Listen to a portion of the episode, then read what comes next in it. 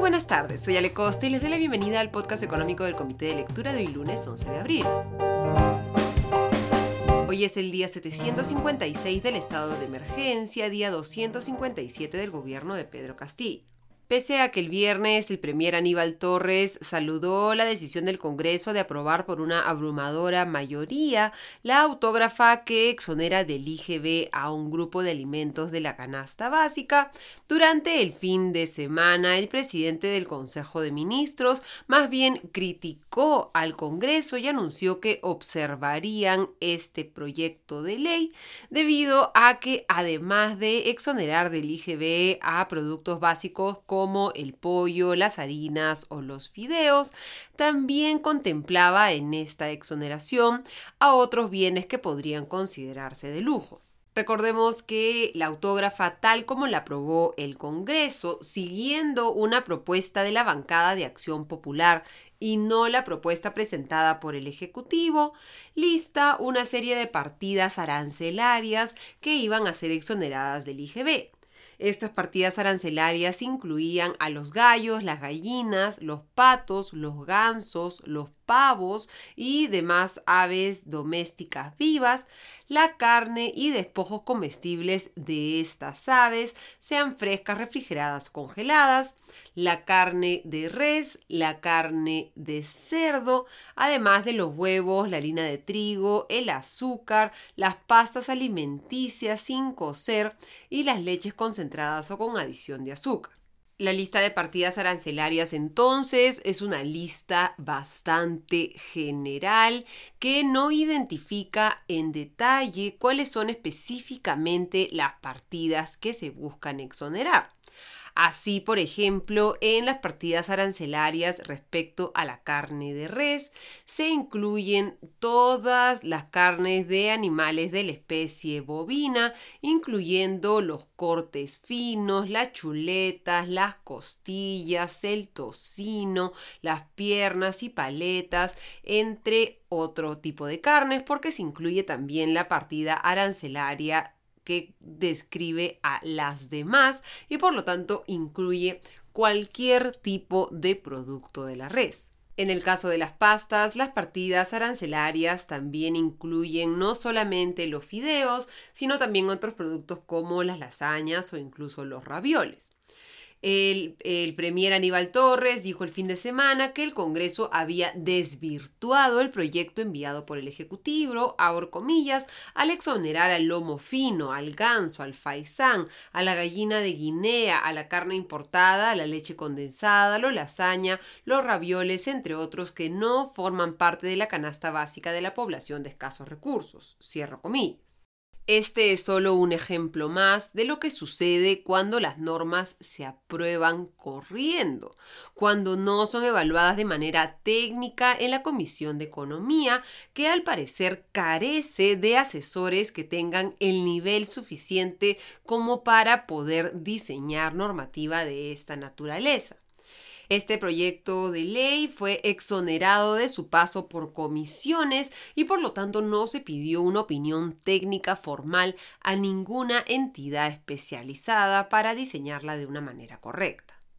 El fin de semana, el Congreso, luego de los reclamos de Aníbal Torres, señaló que la elaboración del texto sustitutorio de la iniciativa contó con la participación de una asesora del Ministerio de Economía y Finanzas, abro comillas, sin advertir observación sobre los aspectos criticados desde el Ejecutivo, cierro comillas. Estaba en este comunicado difundido el domingo, echándole la culpa el Congreso a esta asesora del Ministerio de Economía y Finanzas de la debilidad técnica y los graves errores de la forma en la que se ha diseñado esta normativa. En este comunicado, el Congreso invitó al ministro de Economía y Finanzas hoy por la mañana a asistir al Parlamento a una mesa de trabajo para precisar los aspectos técnicos de la norma aprobada. El ministro Oscar Graham no acudió hoy al Congreso, pero sí se emitió desde el Ejecutivo la observación al proyecto de ley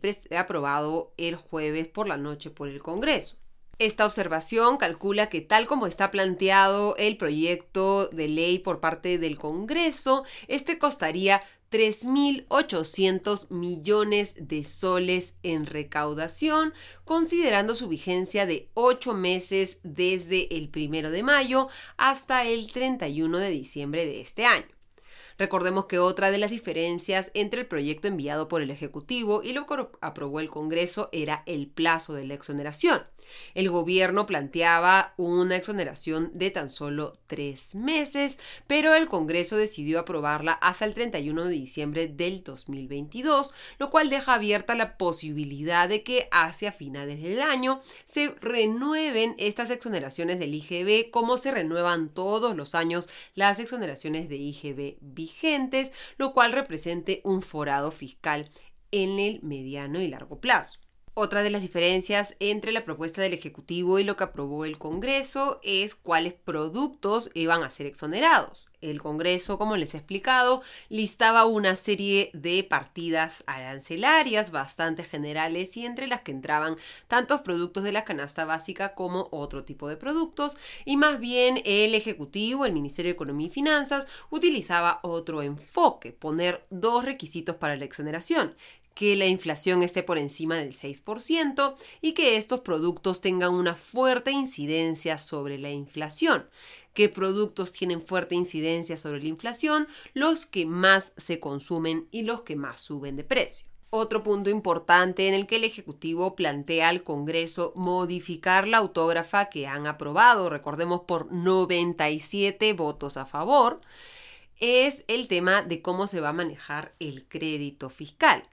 Lo que determinaba el proyecto aprobado por el Congreso era que el crédito fiscal que se genere por las materias primas e insumos u otros productos o servicios que se utilicen en el proceso productivo de estos productos, sean tanto importados como nacionales, se pueda ser utilizado para todas las operaciones grabadas con IGB y que si existiera saldo acumulado del crédito fiscal no utilizado, el titular pudiera solicitar la devolución en efectivo de ese crédito fiscal a la SUNAT. Como les comenté el viernes, esto representa un riesgo para el tesoro público, para la recaudación fiscal, porque abre la posibilidad de que la SUNAT tenga que devolver montos todavía no determinados de crédito fiscal el Ministerio de Economía y Finanzas en este informe enviado al Congreso en el que se observa la autógrafa del Ejecutivo. La advertencia es que en un mercado tan informal como el peruano, con altos niveles de incumplimiento del IGB. Esto puede constituirse como un incentivo adicional para evadir el IGB y para rentabilizar esta evasión porque, señala el MEF, estaría volviendo líquida la factura falsa. Recordemos cómo funciona el IGB. El IGB se paga en una larga cadena en la que todos los agentes de la cadena, excepto el consumidor final, cobran y pagan IGB, emiten facturas y cobran IGB y pagan facturas y pagan IGB. La diferencia entre el IGB pagado y el IGB cobrado es el crédito fiscal que puede ser utilizado como forma de pago a la SUNAT. El único eslabón de la cadena que no tiene esta doble función, cobrar y pagar IGB y por lo tanto no tiene acceso al crédito fiscal, es el eslabón final, el consumidor final que tan solo paga IGB y al cual por ese IGB idealmente le entregan una factura o una boleta. Alguien entonces en la cadena de abastecimiento del pollo o del couscous o del foie gras o del lomo fino podría solicitar facturas falsas, acumular crédito fiscal por un IGB que nunca ha pagado y finalmente eh, obtener dinero en efectivo de la SUNAT. ¿Qué plantea el Ejecutivo para como alternativa para solucionar esto, recordemos en el proyecto inicial, el MEF planteaba que todos los insumos de la cadena de producción de cada uno de estos productos exonerados fuera a su vez exonerado del IGB, de tal manera que en ningún momento se generaba crédito fiscal y ningún miembro de la cadena tenía este doble juego, el de pagar y cobrar IGB. Lo que plantea ahora el MEF a través de esta observación al Congreso es que los que comercialicen estos bienes, los que les vendan estos bienes, puedan aplicar como crédito fiscal el impuesto general a las ventas correspondiente a las compras o importaciones de los insumos requeridos en el proceso productivo de los bienes exonerados. Este listado, sin embargo, va a ser definido por el Ministerio de Economía y Finanzas en un decreto supremo además del plazo y del listado de partidas arancelarias que se exonerarán del IGB y del cual dependerá el costo fiscal de esta medida, este es el punto más importante, el de cómo se va a manejar el tema del crédito fiscal y las distorsiones que naturalmente crea una exoneración del IGB. ¿Por qué? Porque al ser una cadena en la que todos los eslabones de la cadena tienen que saber que pueden pagar IGB y luego recuperarlo al vender sus productos o servicios, al establecer que el último eslabón de la cadena, el vendedor final al consumidor final, no puede cobrar el IGB, este IGB que se ha ido acumulando en el camino podría trasladarse como costo al consumidor final y fallar en el objetivo que busca esta medida y por lo cual se justifica el costo fiscal que es que se reduzcan los precios al consumidor. Mañana se espera que se resuelva este tema. La Comisión de Economía sesionará para debatir la observación del Ejecutivo y el Pleno del Congreso también estará en sesión, de tal manera que se pueda aprobar rápidamente lo que provenga de la Comisión de Economía, que esperemos esté mejor diseñado que lo que aprobaron el jueves por la noche hay apuro para hacerlo porque el Ministerio de Economía y Finanzas tiene un plazo de 15 días calendario para reglamentar esta ley. Con los plazos actuales, eh, ese podría llegar a que entre en vigencia el primero de mayo, porque recordemos el IGB es un impuesto de cobro mensual y por lo tanto cualquier modificación durante el mes entre en vigencia al mes siguiente.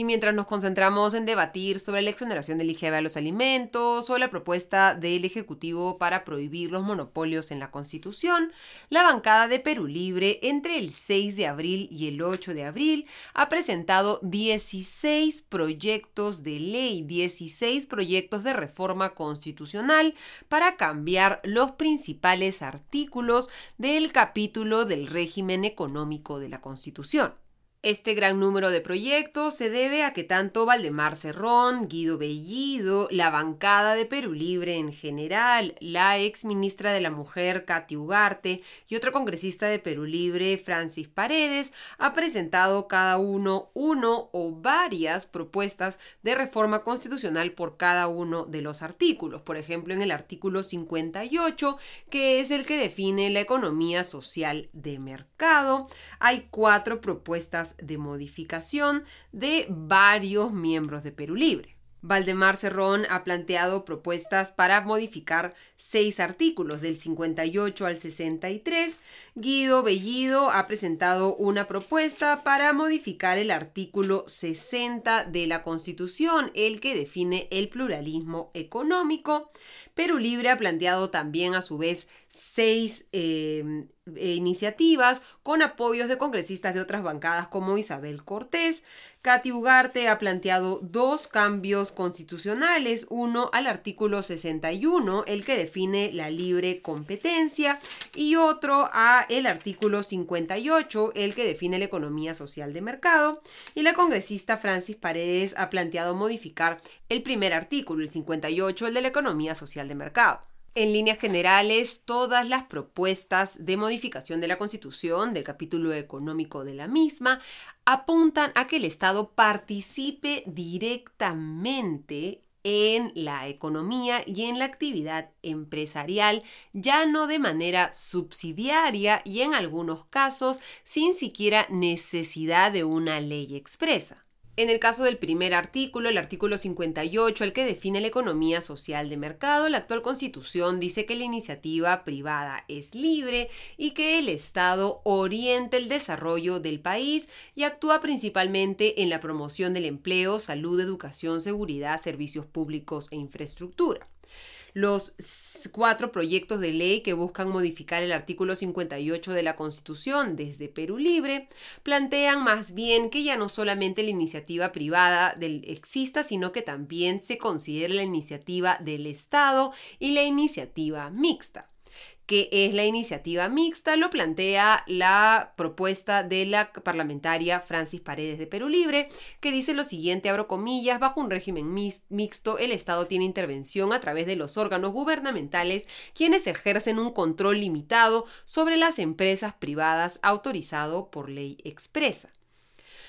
Cierro comillas. Otro cambio que se plantea en líneas generales entre los proyectos es que el Estado no solamente eh, oriente el desarrollo del país, sino que lo promueva y lo participe y se detalla que es el desarrollo productivo y que el Estado también puede actuar en ambientes como la conservación del ambiente, prevención de desastres naturales. La propuesta de la congresista Katy Ugarte plantea que también intervenga en agricultura, energía, y Minas, mientras que la propuesta de Valdemar Cerrón va más allá y señala lo siguiente, abro comillas, participa en el ámbito empresarial por necesidad pública, cierro comillas. En el artículo 59 se plantea el cambio de que ya no solamente, como señala actualmente la Constitución, el Estado brinda oportunidades de superación a los sectores que sufren cualquier desigualdad y que promueva a las pequeñas empresas en todas sus modalidades, sino que agrega que orienta, promueve y participa en la actividad productiva en los ámbitos públicos, privado y mixto. El artículo 60, recordemos, es aquello que solo le permite al Estado realizar actividad empresarial de manera subsidiaria, es decir, para complementar espacios que deje vacíos la actividad privada, y señala que solo puede hacerse autorizado por ley expresa y por razón de alto interés público o de manifiesta conveniencia nacional. Tanto el proyecto de ley de la bancada de Perú Libre como el firmado por el congresista Valdemar Cerrón quitan el requisito de que se tenga que dar por de ley expresa y además también retiran la palabra subsidiario. Entonces plantean que, abro el Estado puede realizar actividad empresarial directa o indirecta por razón de interés público. Y en la última frase del artículo que señala originalmente la actividad empresarial pública o no pública recibe el tratamiento legal, la modifica para señalar, abro comillas, la actividad empresarial pública, privada y mixta reciben el mismo tratamiento legal, cierro comillas. En el artículo 61, que es sobre el que el Ejecutivo, el gobierno de Pedro Castillo ha plantado una reforma constitucional, encontrará, entre comillas, competencia con estas propuestas de Perú Libre. La de la bancada agrega que el Estado no solo facilita y vigila la libre competencia, sino que la garantiza y que no solamente combata las prácticas que limiten la libre competencia y el abuso de posiciones dominantes o monopólicas, sino que también la sancione. En el caso de la congresista Katy Ugarte, la ex ministra, va más allá y sigue la fórmula del presidente Pedro Castillo. Esta propuesta de ley ha sido recibida hoy en el Congreso y señala que el Estado garantiza, facilita y vigila la libre competencia y prohíbe toda práctica que la limite, prohíbe los monopolios y oligopolios que tengan una concentración mayor al 70% en el mercado, salvo en situaciones en las que no exista la oferta de algún bien o servicio brindado. Otras propuestas que preocupan son las modificaciones del artículo 62, que es la que protege a los contratos y señala que no pueden ser modificados por ley. Lo que plantea la bancada de Perú Libre y también el congresista Valdemar Cerrón precisamente es ir en contra de esto y señalar que los términos contractuales sí pueden ser modificados por leyes o otras disposiciones de cualquier clase cuando lesionen el interés público. Y además nuestra constitución actualmente señala que los conflictos derivados de la relación contractual solo se solucionan en la vía arbitral o judicial. Ambas propuestas, la de Valdemar Cerrón y la de Perú Libre, plantean que también se abra la puerta para que se resuelvan a través de la conciliación. En el caso del artículo 63, lo que se busca es retirar la eh, excepción que hace el artículo 63 para establecer que todo contrato del Estado y de las personas de derecho público con extranjeros se rigen por las leyes y órganos jurisdiccionales del Perú y se renuncia a toda reclamación diplomática. En el caso de la Constitución vigente, señala que se pueden ser exceptuados de esta jurisdicción nacional los contratos de carácter financiero. Tanto Perú Libre como Valdemar Cerrón plantean quitar esta excepción para los contratos de carácter financiero. Es probable que este tipo de propuestas no encuentren mucho apoyo en el Congreso, pero sí es un riesgo que en un escenario de alta confrontación política y de alta sensibilidad por parte de la población, Perú Libre trate de aprovechar las protestas para avanzar en esta agenda de reforma constitucional del capítulo económico de la Constitución. Si prosperaran, los efectos serían absolutamente negativos para el país. Retroceso de la inversión privada, porque ¿qué empresa en su sano juicio firmaría un contrato con un Estado que puede cambiarlo unilateralmente en cualquier momento? Una mayor participación del Estado, pese a que las experiencias de Petroperú nos deberían recordar que el Estado peruano lamentablemente no tiene ni la capacidad de brindar los servicios básicos más elementales y menos aún la capacidad de administrar empresas de manera eficiente. Si estas propuestas prosperan, serían claramente un retroceso para el país y absolutamente negativo, no solamente para la inversión privada, sino para la generación de empleo en el país, que es lo que se necesita de manera urgente. Todas estas propuestas están alineadas con el plan de gobierno original de Perú Libre, con el que Pedro Castillo se presentó a las elecciones presidenciales del 2021. Habrá que estar atentos entonces a la reacción del Ejecutivo, del presidente, del Premier y del ministro de Economía y Finanzas, Oscar Graham, para ver, esperemos, una resistencia y oposición a este tipo de iniciativas.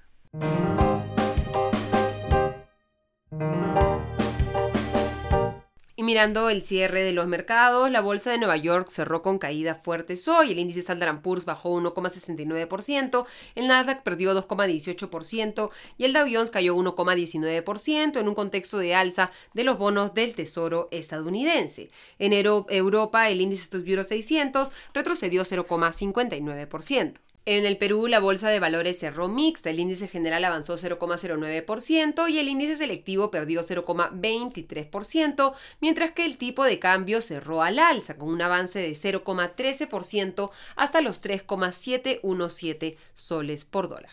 Terminamos así el podcast económico de hoy. Les deseo una excelente tarde y una mejor noche. Nos reencontramos mañana. Hasta entonces.